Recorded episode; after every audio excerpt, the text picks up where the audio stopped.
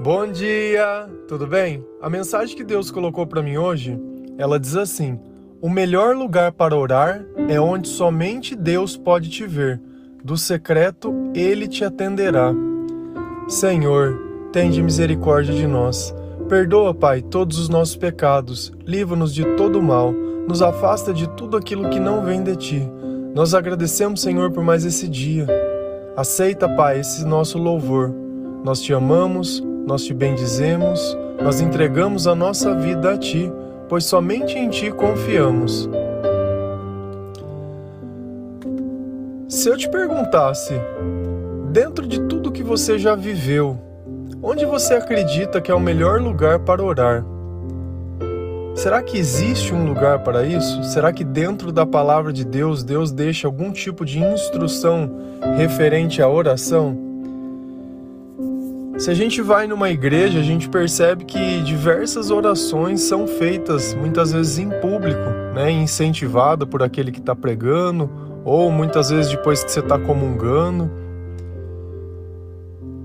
Só que a primeira pergunta que eu acho que a gente tem que se fazer é: será que eu sinto que Deus ele tem respondido às minhas orações? Porque a gente nota que isso é uma coisa comum.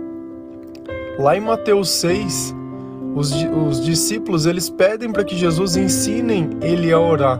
E ele começa a dar um conjunto de instruções para que essa oração ela consiga chegar até os céus, consiga chegar ao coração do Senhor.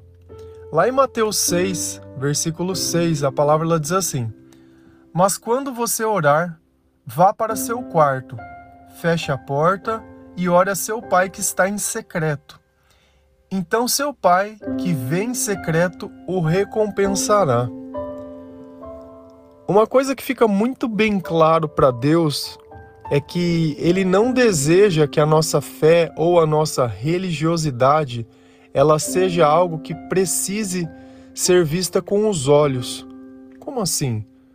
Vamos imaginar que eu tô lá orando para Deus na frente de todas as pessoas como se eu estivesse me gabando. Você entendeu? Como se eu estivesse querendo me mostrar. Deus ele não gosta dessas coisas. E é justamente isso que às vezes impede que a nossa oração chegue aos céus. Eu lembro que quando eu me converti bem no começo, mais ou menos 2010. Eu não tinha o costume de ir na igreja nem nada, mas eu fui algumas vezes na igreja católica e tinha uma parte que me chamava muito a atenção, que era quando o pessoal eles iam comungar. E eu gostava de ficar olhando, porque não sei, de alguma forma eu conseguia sentir qual era a entrega que aquela pessoa estava fazendo. E você percebia que a maior parte das pessoas não sei se aquilo já tinha se tornado um hábito, não sei se aquilo já tinha se tornado tão normal que eu não sentia que aquilo tinha o devido respeito, vamos dizer assim. Só que de alguma forma eu também estava julgando aquelas pessoas. Será que Deus ele quer justamente isso que a fé dele ou as pessoas que pregam a palavra ou o ato, ela deixe dúvidas? Então, para não ter perigo de dar errado, é dentro do teu quarto. É lá onde ninguém te vê. Ninguém precisa saber que você é religioso, ninguém precisa saber que você ora, ninguém precisa olhar em você e ver que você transborda religiosidade. Muito pelo contrário, quando nós vamos orar, é o momento de nós conversarmos com Deus. É o momento de nós abrir, abrirmos o nosso coração, de mostrar o que nós temos dentro, as nossas aflições, os nossos sonhos, a nossa gratidão, o nosso louvor, o nosso reconhecimento por tudo que Ele fez, a nossa adoração. Só que também não adianta é, a gente simplesmente começa só pedir, pedir, pedir, pedir, pedir, porque a própria palavra ela deixa muito bem claro que Deus ele sabe exatamente o que a gente precisa. Talvez você não sabe, Naquele momento você não precisa do que você está pedindo, você precisa do que Deus já está te dando. E quando nós começamos a orar todos os dias, todos os dias, a oração ela não é uma coisa da gente ir na igreja ou estou me sentindo mal, eu oro. Se você chega ao ponto de se sentir mal, é como se você não estivesse comendo nos horários certos, como se você não estivesse orando o suficiente todos os dias. Nós vivemos uma batalha espiritual. E no meio de uma batalha você não escolhe se hoje você luta e amanhã você não luta. Se hoje você tira a armadura e, e hoje você coloca. Você não, não, escolhe nada dessas coisas. A batalha ela não para porque hoje você está cansado. Muito pelo contrário. Você não tem esse direito. Por quê? Porque é a sua sobrevivência. Então, a oração, ela faz parte das nossas armas. Se você lá em, em Efésios 6 e lê, Deus fala sobre a armadura do cristão. E ele vem montando a armadura através da esperança, através da palavra e através de tudo aquilo que a gente confia e acredita em Deus. E é justamente isso que impede que o mal ele acabe tocando na nossa vida. Só que eu também tem coisas que eu tenho dificuldade de entender. Por que, que Deus ele pede uma coisa e quando a gente olha na igreja, eles fazem exatamente outras coisas ou ensinam coisas totalmente diferentes com o que está na palavra. E eu queria estar tá sentado muitas vezes dentro de um banco, vendo eles justificarem por que, que eles fazem totalmente diferente. Eu desde o começo eu tive muita dificuldade de aprender a orar. Tanto que vocês olham que todas as vezes que eu começo a oração, para a gente poder chamar e evocar essa presença de Deus para a nossa vida, eu nunca peço nada.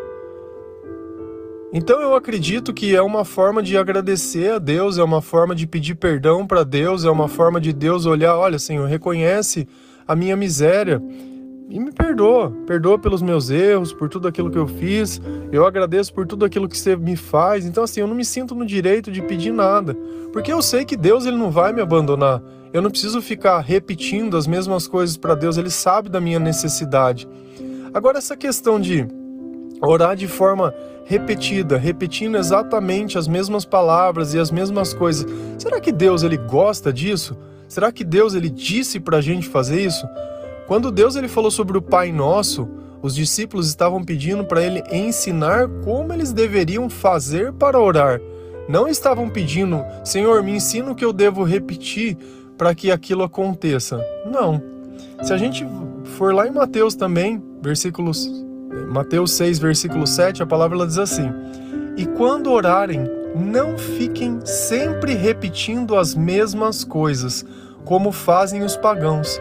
Eles pensam que por muito falarem serão ouvidos.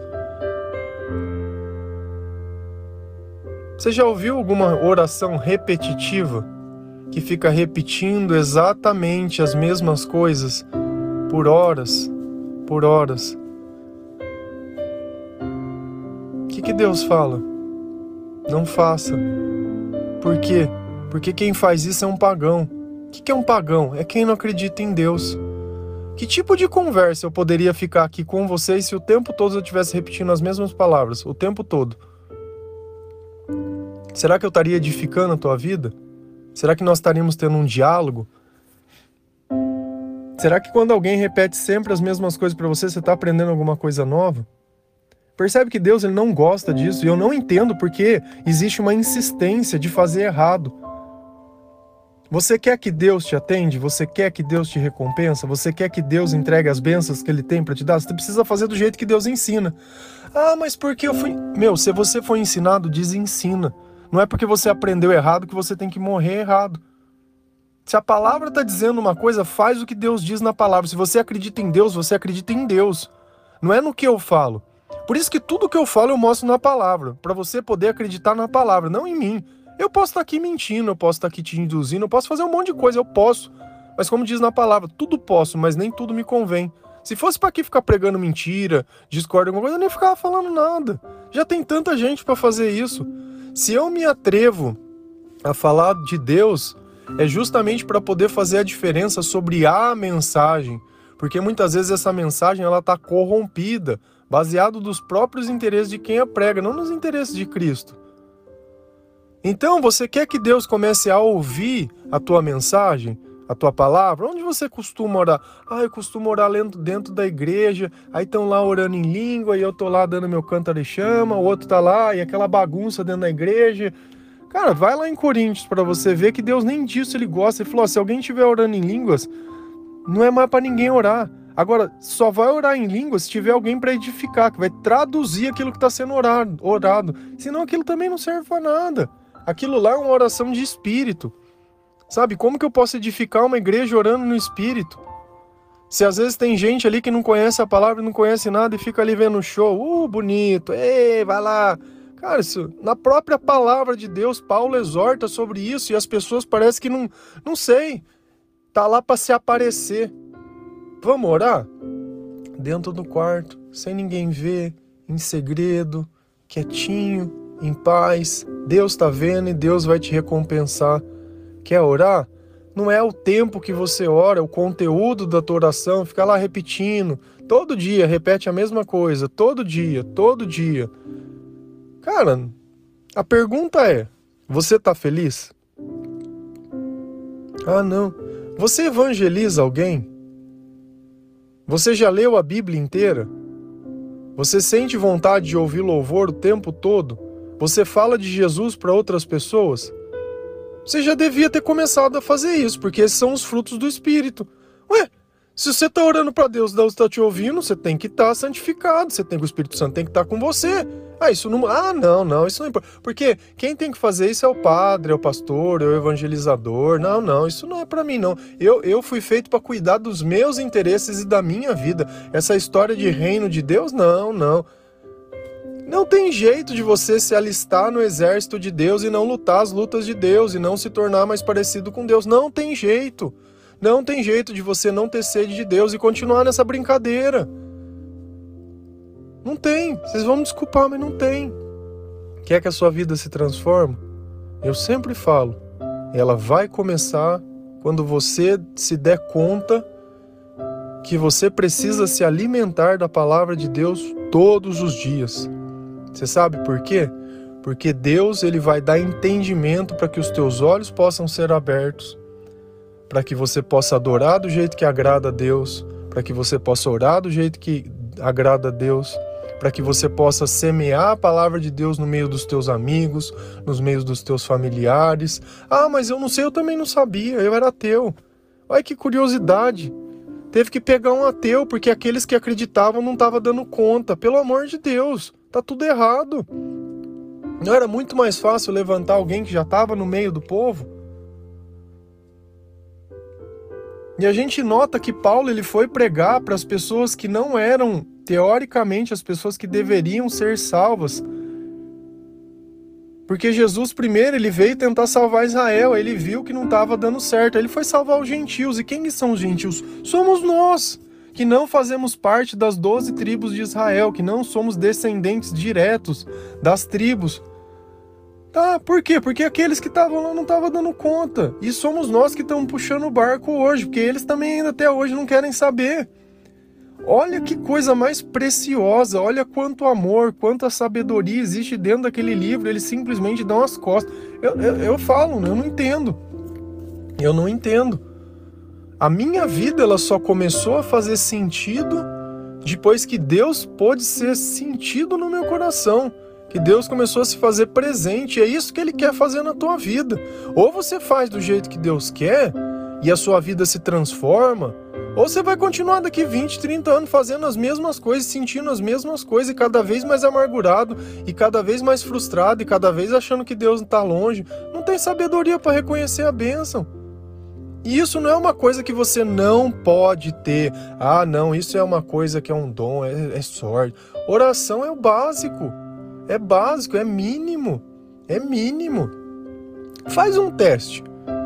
Faz duas semanas todos os dias do jeito que Deus ensina. Vai lá, pega a Bíblia. Ah, não sei ler a Bíblia. Tá bom, abre em Salmos lá e vai lendo em sequência. Salmo 1, 2, 3, 4, 5, 6. Oh, beleza, terminei, sabe? Abre Provérbios, vai lendo. 1, 2, 3, 4, 5, 6. Beleza, terminou? Abre Eclesiástico. Terminou? Oh, legal, já começou a ter um, um, um a mais para começar a ler a Bíblia. Beleza, vai para o Novo Testamento, Mateus. Vai lendo. Ah, mas eu não entendo. Não importa. Não importa, porque sem o Espírito, aquelas palavras elas não podem ser reveladas.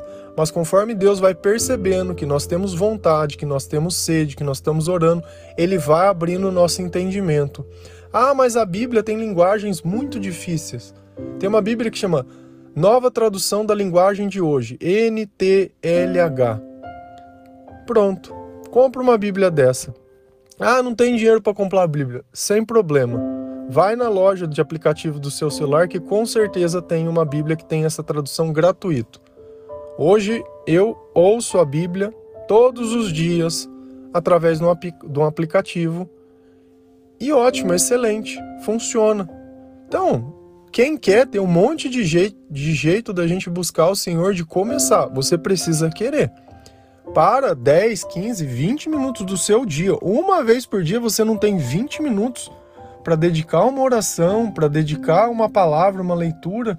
E depois, durante o resto do dia, você colocar um louvor você escuta sertanejo, rock, eletrônico, rádio o dia inteiro, não dá para colocar uns 30 minutinhos de louvor? Ah, mas eu não conheço louvor. Tem uma playlist aqui no meu. Se você pesquisar meu nome no Spotify, tem uma playlist. Todos os dias eu coloco uma música lá. Começa por lá. Eu não quero que você consuma apenas o meu conteúdo, eu sou o começo. Você vai encontrar os teus cantores, você vai encontrar aquilo que te agrada. Eu posto música de católico, eu posto música de evangélico, eu mostro o louvor de Deus. Se a letra tiver de acordo com a palavra, eu posto. E amém. Eu posso consumir recurso de todos os lugares, desde que seja sobre Cristo. Não fico me preso em placa de igreja, não fico me preso em placa de nada. Sabe, isso é importante. Deus está acima de todas as coisas. Sempre assim, acima, sem preconceitos, sem julgamentos, sem nada. Eu acho que conforme a gente vai lendo a palavra, a gente vai entendendo o que é bom e o que é ruim, e Deus diz: olha, o joio vai crescer no meio do trigo. Eu não tenho que sair perseguindo, eu não tenho que sair destruindo, eu não tenho que sair fazendo nada. E eu lembro de quando a gente fazia na capela vigília de sábado, porque diversas pessoas, que eram pessoas que muitas vezes consumiam droga, bebida, mãe que estava com filho com problema e coisa, a gente passava o sábado para o domingo fazendo vigília na igreja, da meia-noite, das 11 da noite às 3, 4 da manhã, para que essas pessoas não caíssem em tentação e, e a gente passava lá uma noite gostosa. Vocês acreditam que uma vez entrou um pessoal tá? Não vou julgar a igreja, mas porque não, a gente não pode, mas eles eram da bola de neve. Entraram lá dentro, começaram a arrebentar todas as imagens e as coisas, começaram a querer pregar, pregar que a gente estava lá fazendo coisa errada, que aquilo não era de Deus, porque eles eram de Deus. Isso ficou marcado até hoje. Não sei quem eram essas pessoas, também acredito que, ele, que não seja a ideia da igreja, mas foram pessoas de lá que receberam a pregação de lá e saíram entrando em todo lugar que era igreja católica e tocando terror. Né, os justiceiros. O que, que eles edificaram a vida das pessoas que estavam lá dentro desrespeitando? Não sabia nem o que, que a gente estava fazendo lá. E se eu tivesse lá adorando, o que, que eles têm a ver com isso? É assim que a gente ensina o amor de Deus? Percebe que conforme a gente vai caminhando e vai olhando e vai observando, as pessoas estão defendendo o que está errado. Onde está na Bíblia que é para entrar a fazer isso? Jesus, uma coisa que eu vi ele fazendo dentro de uma igreja era destruindo o comércio. Não estava comercializando nada. Então, quando está vendendo dízimo, água ungida, vassoura e paninho e não sei, ah, não, isso não, isso não tem problema. Não, não, não, não, isso é para ajudar. Cara, não dá, né? A hipocrisia ela reina. Graças a Deus, nunca mais vi essas pessoas. Graças a Deus, foram apenas uma vez lá. Graças a Deus, não conseguiram estragar o momento. Graças a Deus. Sabe, era preciso isso? E é isso justamente que eu, que eu espero de todos nós. Que nós sejamos tolerantes. Que nós sempre vamos estar acima de qualquer outra coisa. É o amor. Amém? Que Deus abençoe cada um de vocês, que o Senhor possa tocar o teu coração. Entra no secreto, agradece o teu Deus. Ninguém precisa saber que você está orando, ninguém precisa saber que você está jejuando, ninguém precisa saber que você está fazendo uma caridade ou ajudando alguém. Deus já está vendo e é Ele que vai te recompensar. Não é o que as outras pessoas pensam de você, mas é o que Deus pensa de você. Que o Senhor abençoe o teu dia. Fiquem com Deus.